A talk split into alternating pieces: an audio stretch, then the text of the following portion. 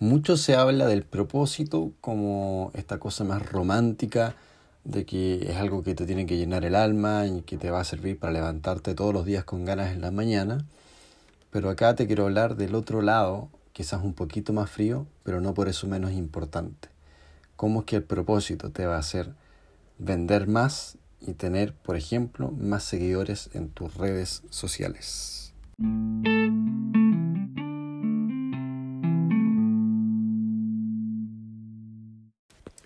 Hola, ¿qué tal? ¿Cómo estás? Bienvenido, bienvenida a este podcast que se trata de darlo todo para que nosotros podamos emprender más y mejor con la experiencia de otras personas, que eso lo hago a través de las entrevistas los días domingo y un poquito de mi proceso emprendedor eh, en que te, te, cuento más o menos cómo lo he hecho, las cosas que he aprendido, eh, todo eso los días miércoles. Y como hoy es miércoles, hoy toca un capítulo en que te voy a hablar sobre propósito, sí, te voy a hablar sobre propósito, pero no desde el punto de vista tan, tan romántico, sino de, desde el punto de vista más práctico de cómo es que nos ayudan a tener más seguidores en Instagram, un propósito que hay con el algoritmo de Instagram para, para eso eh, y cómo finalmente la gente nos compra más si hay un propósito de por medio. Así que mm, eso, espero que lo disfrutes, que espero poder ahí acompañarte lo que estés haciendo, que estés, no sé, yendo camino al trabajo, haciendo una fila en el banco, eh, está ahí haciendo ejercicio, eh, trabajando, lo que sea. Yo feliz de estar ahí, así que agradecido por ese espacio. Un abrazo y te dejo con el capítulo.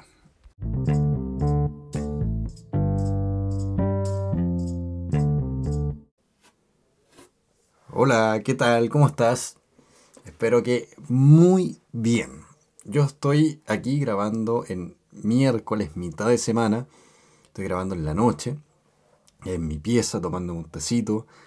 Y, y estoy de verdad súper agradado. Estoy como con ganas de, seguir haciendo cosas, con ganas de, seguir avanzando, de seguir haciendo eh, mis proyectos, eh, que mi emprendimiento siga avanzando. Y eso eh, se debe a algo que en el capítulo pasado, este capítulo pasado de los miércoles, eh, eh, en, ese capítulo dije que mandáramos a la mierda, que es el tema del propósito. Y no, no me desdigo, si no escuchaste ese capítulo, te invito a escucharlo para que entiendas de qué estoy hablando. Pero básicamente decía en ese capítulo que el propósito no es lo más importante, pero cuando estamos partiendo, en el caso en que realmente nosotros no tengamos plata, que no tengamos un peso, como fue mi caso, o que realmente nos esté costando mucho, eh, como dicen por ahí, llegar a fin de mes, o pagar nuestras cuentas, o simplemente comprar la comida para que podamos comer nosotros, nuestra familia. Entonces, decía yo que si esa era nuestra situación, que en verdad nos preocupáramos primero, primero de conseguir las lucas para que pudiéramos estar tranquilos mentalmente, eh, y luego, una vez que uno ya tuviera esa, cierta tranquilidad, eh, empezáramos ya a buscar una ocupación en algo que nosotros eh, nos, ayudara en el fondo a, a, llenar no solamente nuestros bolsillos, sino que el alma, la pasión, el propósito. Pero entonces si tú ya estás, tienes solucionado ese tema o al menos entiendes por, por dónde podría ir y, y, la plata no es un tema tuyo y tú estás tranquilo, estás tranquila con eso, Ojo, y para, por decir estás tranquilo, estás tranquila, no me refiero a que tengas mucha plata, simplemente, de hecho, la definición de riqueza que me gusta es esa que dice que rico no es quien tiene más, sino que quien menos necesita. Pero básicamente es si tus necesidades básicas están cubiertas, entonces ya para mí sí es, no solamente se puede, sino que es absolutamente necesario el tema del propósito del propósito en nuestro emprendimiento. ¿Por qué?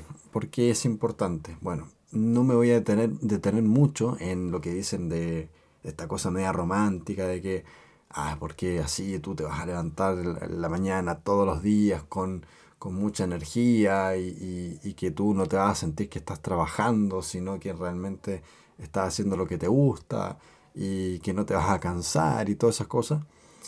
Y sí, yo estoy de acuerdo en la mayoría de esas cuestiones.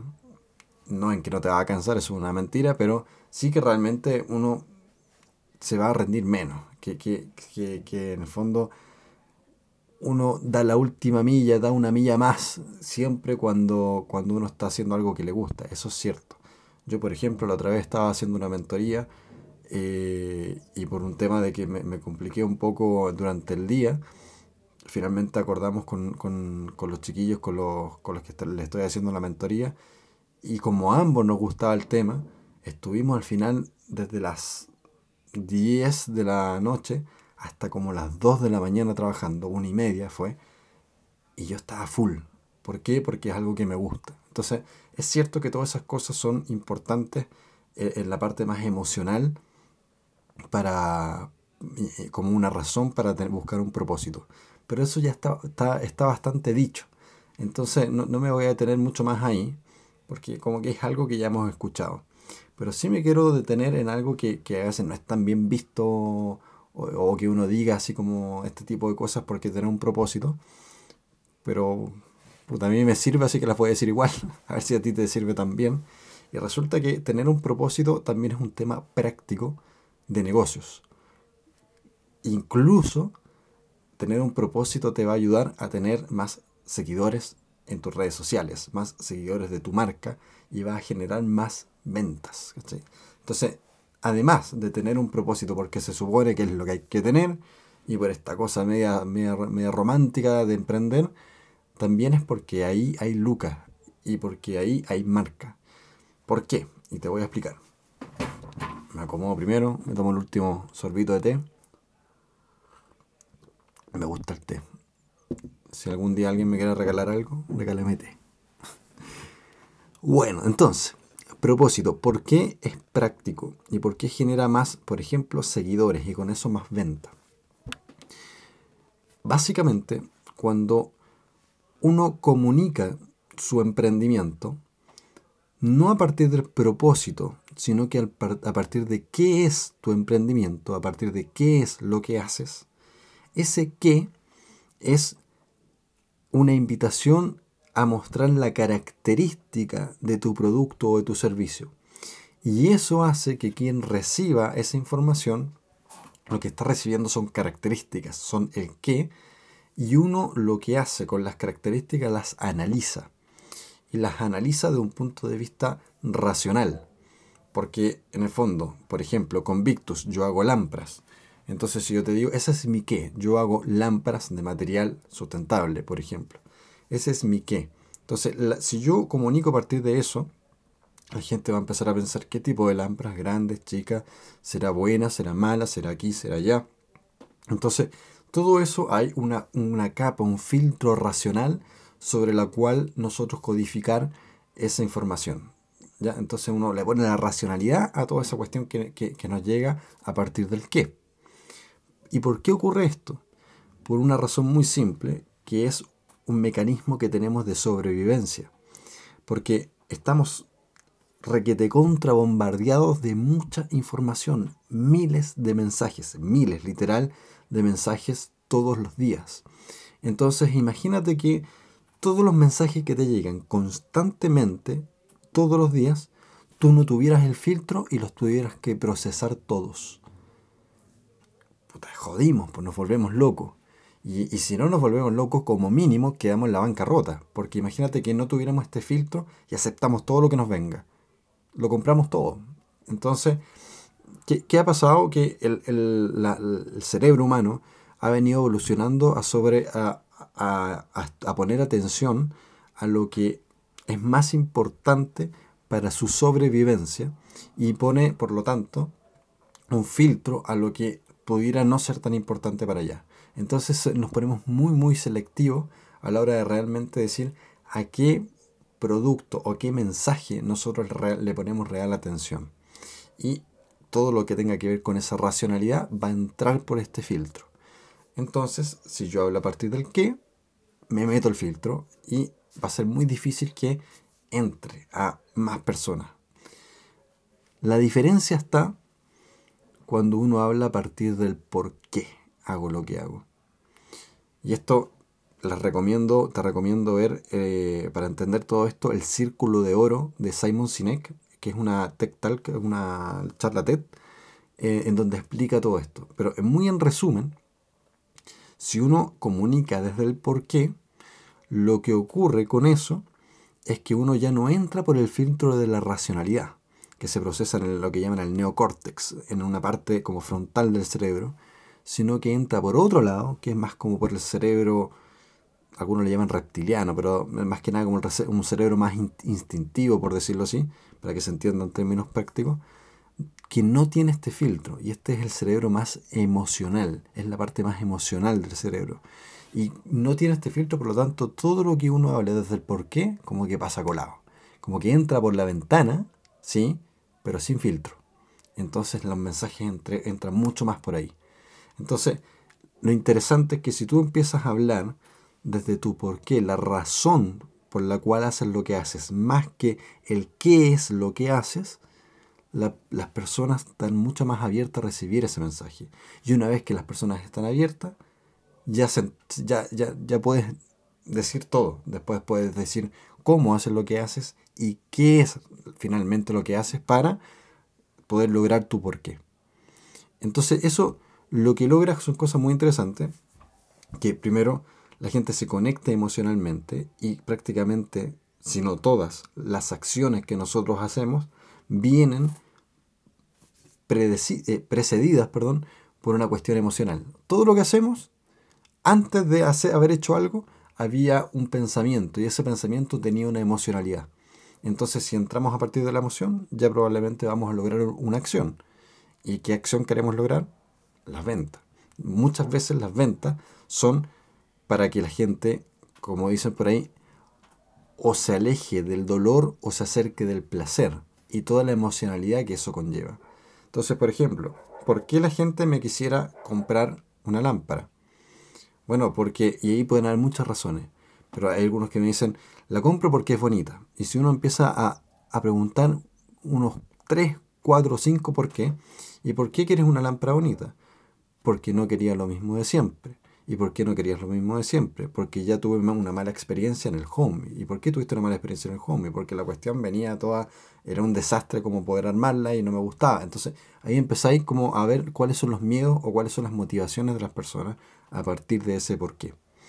Entonces ahí entramos en un poco en la parte de, cómo lograr vender y uno logra vender a través del por qué. Ahora, ¿cómo es, es esto de que a partir de esa, este eh, técnica, por decirlo así, podemos tener, por ejemplo, más seguidores en Instagram. Bueno, y tiene que ver con una, cuestión de que, aparte de todo esto que te estoy diciendo, generalmente el por qué es un tema mucho más amplio que tu qué. Entonces, mi qué, el qué de Convictus, de mi emprendimiento, y tu pregunta de cuál es tu qué, el que de convictus es lámparas. ¿Qué es lo que hago? Lámparas. Entonces, si yo centrara mi comunicación en, hey, hago lámparas, estas son lámparas, te vendo mis lámparas, etcétera, etcétera, solamente a la gente que esté interesada en comprar lámparas le va a interesar mi marca. Porque es de lo que estoy hablando, ¿cierto? Pero si yo cambio el discurso y empiezo a hablar de mi por qué, y empiezo a hablar, por ejemplo, de la sustentabilidad, de la, de la creatividad, del diseño, ¿cierto? De, del valorar el trabajo de los recicladores de base. Todo eso es mi porqué. Eso es un tema mucho más amplio y por lo tanto llego a más gente. Además de llegar así como directo a sus corazones y no a su, a su frente, a la parte racional, además llego a más personas. Y entonces la pregunta es, ¿por qué a mí me interesaría llegar a una persona que, por ejemplo, le gusta el tema de la sustentabilidad y por eso sigue mi marca, pero en realidad nunca me vaya a comprar una lámpara porque las lámparas en realidad no le gustan. Y a mí me, pasa, hay mucha gente que me dice, oye, ¿sabes qué? Yo soy fan de tu marca, pero tus lámparas no las compraría nunca porque no son mi estilo, porque no me gustan, porque no sé qué. Pero soy fan de tu marca porque creo en lo que haces, ¿cachai? O, o, va conmigo, está como bandera bandera de lucha. ¿Por qué me interesa esa persona? Bueno, por muchas razones emocionales me interesa, pero si lo vamos por el tema más frío, me interesa porque esa persona que es fan de mi marca, aunque no me vaya a comprar, me comenta mis posts y me los recomienda. Y le dice a alguien que puede que le guste, eh, que, que, esa persona crea que le puedan gustar mis lámparas, le dice, mira, estas lámparas yo creo que te pueden gustar. ¿Y qué pasa si me comenta mi post y, me, y le pone like y me comparte? Eso se genera algo que se llama engagement, que es como el nivel de compromiso que la gente tiene con mi marca. Y ese compromiso se mide en, interacciones. Entonces, ¿qué es lo que pasa con el algoritmo de Instagram? Si yo tengo más interacciones, tengo más engagement, Instagram dice, ah, ojo, mira, esta cuenta es de valor, porque la gente que interactúa con esta cuenta la comparten, aquí hay onda. Entonces, ¿qué es lo que hace Instagram? Me aumenta mi alcance que es el alcance, es la cantidad de cuentas distintas a la que llega mi información. Entonces, ¿qué ocurre con eso? Que yo empiezo a aparecerle a más personas y por todo por qué? A partir del propósito. Y así empieza a crecer la marca y como yo empiezo a llegar a más personas, cada vez aumenta mi probabilidad de que llegue a personas que realmente finalmente me vayan a comprar mi lámpara. Entonces con Victus, mi emprendimiento, yo, si yo te pudiera decir una sola clave sobre la cual por qué ha crecido y ha empezado a ser más a tener cierta popularidad, guardando las proporciones con otras marcas, ¿cierto? Pero yo, yo, crecí, por ejemplo, en un año, orgánicamente, sin poner un peso de publicidad, en un año crecí, llegué a los 10.000 seguidores. ¿Y a qué se debió? Principalmente a hablar desde el propósito. A hablar de mi por qué más que de mi qué. Y eso genera conexión y eso genera que llegue un público mucho más amplio, que sea fans de mi marca, aunque no me vayan a comprar mis lámparas, pero que después eso me recomiendan a otras personas y el alcance, el algoritmo de Instagram hace que yo llegue a más personas que finalmente sí me terminen comprando. Sorbito de té, está el té. Entonces, última recomendación dónde encontrar mi propósito si es que tú no lo, tienes muy claro hoy. Una vez entrevisté a una persona que eh, eh, se, dedica a hacer asesorías y, consultorías a grandes empresas y se dedica justamente a estos temas, como de los, del propósito y todo. Y él decía algo que a mí me hizo mucho sentido. Me decía, está, hay cada vez más estudios que respaldan que el propósito de las personas normalmente se fabricó, se forjó en la niñez de las personas. Entonces te, dice, te, desafía, dice, busca en tu memoria, en tus recuerdos, qué cosas te gustaban cuando niño, qué cosas te llamaron la atención, o incluso, y eso es una realidad, qué traumas tuviste que también pueden desencadenar en propósitos. Y normalmente esas vivencias eh, fuertes o, o que te impactaron, o que te llamaron la atención, o que recuerdas mucho de niño, te, afectan de alguna manera en, en, tu, en, el desarrollo de tu adultez y, y, probablemente algo de eso tenga tu propósito actual. Por ejemplo, el propósito de Convictus. ¿Cómo llegué a Convictus? Yo creo que Convictus finalmente no hubiese existido si yo no hubiese tenido la, la habilidad o el gusto por tratar de explorar más allá de donde la gente normalmente se atreve o quiere explorar. Es tener esta, esta mente abierta, un ojo atento para poder finalmente haber encontrado en la basura un, recurso. Y, yo decía, ¿de dónde viene esto? ¿Y por qué la naturaleza? Porque finalmente, si, yo, si bien yo, yo partí por un tema económico con Victus, de todas maneras el propósito te encuentra y llegué a una solución eh, sustentable porque es algo que a mí yo siempre había conectado. Además, yo antes había intentado otros emprendimientos sustentables que algún día les voy a contar. Y decía, pero ¿de dónde viene esto? Y me acuerdo que cuando niño, eh, yo iba a vacacionar los dos meses de, vacaciones de verano, eh, enero y febrero, a la casa de mis abuelos, que tenían una casa, y todavía está, y todavía voy a esa casa, en el Tabo, en el litoral central. Y estoy hablando hace 25 años atrás que voy a esa casa, entonces yo era, yo era niño ahí y, eh, hace 25 años atrás el, el Tao estaba mucho menos poblado de lo que está ahora. Y más encima esa casa quedaba como en el cerro. Por lo tanto, en realidad alrededor de la casa había puro bosque, cerro y bosque. Entonces a mí me encantaba, más que ir a la playa, me encantaba estar en esa casa y el cerro y el bosque. Y yo tenía un tío, que se llama mi tío Enrique, que nos, le gustaba mucho sacarnos a pasear a mis primos, porque íbamos todos los primos para allá, a, los senderos y, y, caminábamos y recorríamos todas las cosas y todo, y a mí me encantaba. ¿Y qué pasó? Que me gustó tanto que después yo empecé a salir solo a, a los bosques y, y me gustaba mucho, lo que más me gustaba era salirme del sendero, salirme de los caminos y tratar de explorar cosas que para mí, en mi imaginación, en mi infancia, ojalá ningún humano hubiese tocado algún, algún lugar, eh, hubiese pisado alguno de esos terrenos que yo pisé. Y mientras más tupido fuera el cerro, mejor, y, trataba de salirme del camino, de explorar. Y, y, me encantaba mucho. ¿Y qué pasó? Que después yo tenía tal conexión con la naturaleza porque me sentía tranquilo, me sentía como protegido, me sentía eh, bien, me sentía en paz, que empecé a generar esta conexión. Y año a año, a medida que pasaban los años, el Tao y sobre todo este sector se fue desarrollando, se fue poblando. Y las primeras veces que yo escuchaba las motosierras para ver cómo cortaban los árboles, a mí me llegaba así como un dolor en el pecho que yo sentía que iba a llorar. Esa emoción que yo sentía porque estaban cortando esos árboles y que después año a año quedaban menos árboles, hoy día prácticamente no queda ningún bosque en el Tao, a mí me dolió y me fue forjando y me fue generando este, este vínculo más fuerte y generó esta conexión con la naturaleza. Yo hoy día hago Convictus no solamente por las lucas, sino porque de verdad a mí la naturaleza me importa, me, encanta, me, me, me, gusta y quiero protegerla lo que quede de, naturaleza.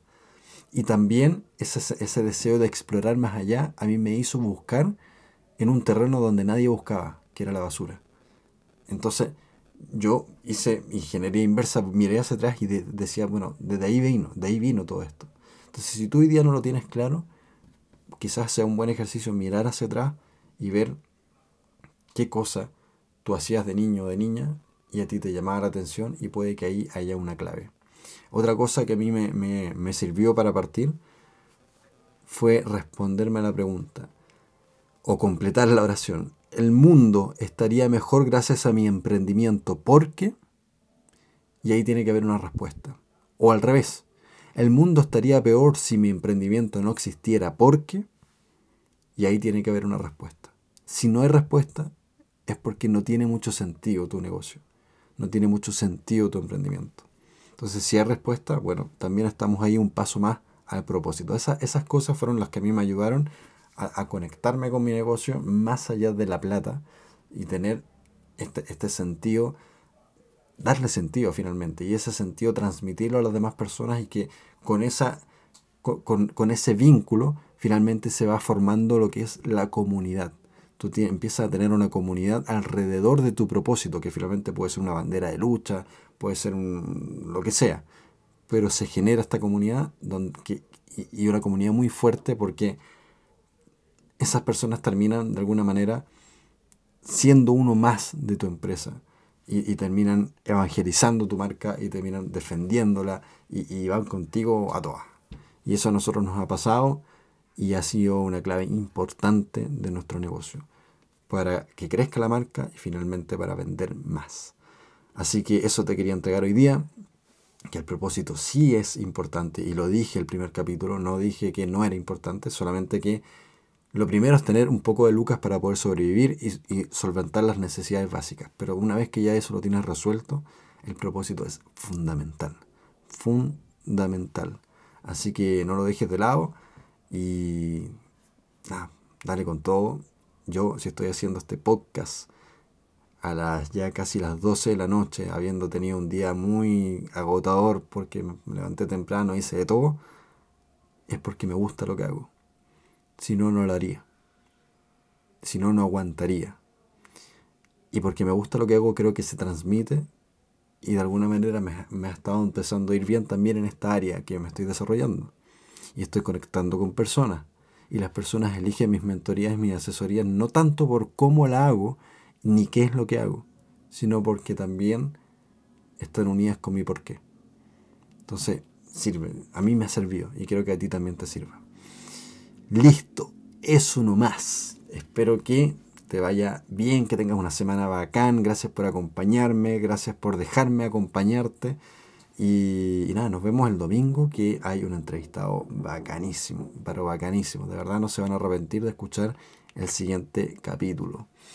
Nos vemos, gracias, adiós.